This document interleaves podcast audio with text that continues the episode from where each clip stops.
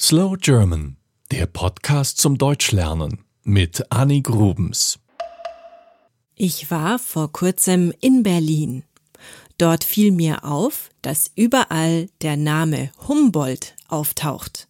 Es gibt die Humboldt-Universität, das Humboldt-Forum, ein Humboldt-Denkmal und natürlich auch eine Humboldt-Straße. Wer steckt hinter diesem Namen? Es ist ein Herr namens Alexander von Humboldt, der in diesem Jahr seinen 250. Geburtstag feiert und ein deutscher Naturforscher war.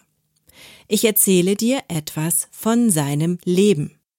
Friedrich Wilhelm Heinrich Alexander von Humboldt wurde am 14. September 1769 in Berlin geboren. Er hatte einen zwei Jahre älteren Bruder namens Wilhelm. Sie lebten auf einem Schloss und waren adelig. Alexander beschäftigte sich als Kind gerne mit Insekten, Steinen und Pflanzen. Er zeichnete gerne. Beide Brüder landeten nach einigen Umwegen in Göttingen, um dort zu studieren. Alexander studierte Staatswirtschaft, besuchte Vorlesungen in Physik, Medizin und anderen Fächern. Dann wurde er Bergwerksexperte. 1799 folgte die erste Forschungsreise, und zwar nach England und zurück über Paris. Als die Mutter starb, erbten die Söhne genug, um finanziell unabhängig zu sein. Alexander wollte reisen und forschen.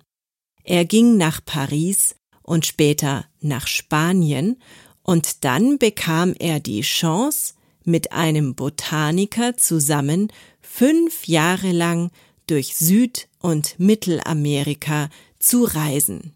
Unterwegs sammelten sie unzählige Daten und Proben.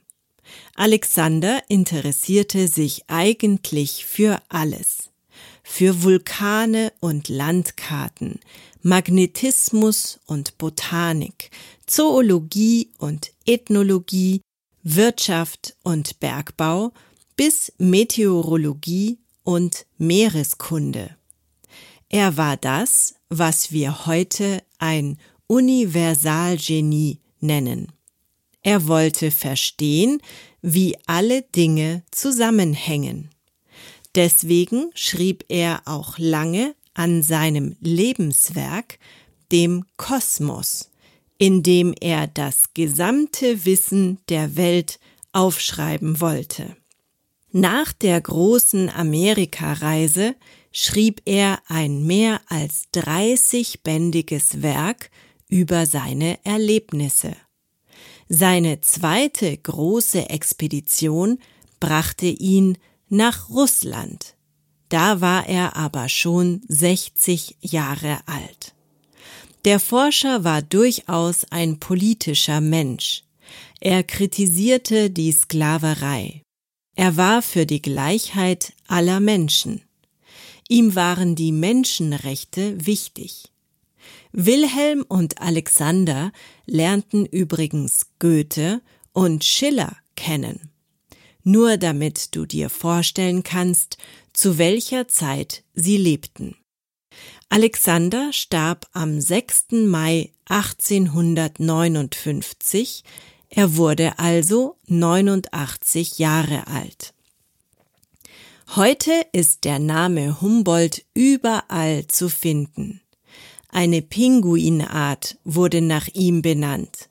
Ein Kaktus, ein Segelschiff, ein Berg, ein Fluss, eine Bucht, viele Schulen, ein Gletscher, ein Nationalpark, zwei Asteroiden, ein Mondkrater, ein Schnellzug und noch viele andere Dinge. Es gibt zwei Bücher, die ich dir zum Thema empfehlen kann. Das eine ist 2005 erschienen. Der Autor ist Daniel Kehlmann. Der Roman heißt Die Vermessung der Welt.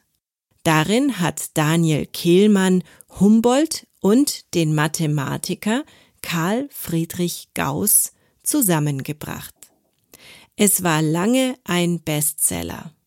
Ebenso ein Bestseller ist Alexander von Humboldt und die Erfindung der Natur von Andrea Wulff. In diesem Buch wird gezeigt, dass der große Naturforscher ein ganz neues Denken propagierte und die Natur in den Mittelpunkt stellte. Das war Slow German, der Podcast zum Deutschlernen mit Annik Grubens. Mehr gibt es auf www.slowgerman.com.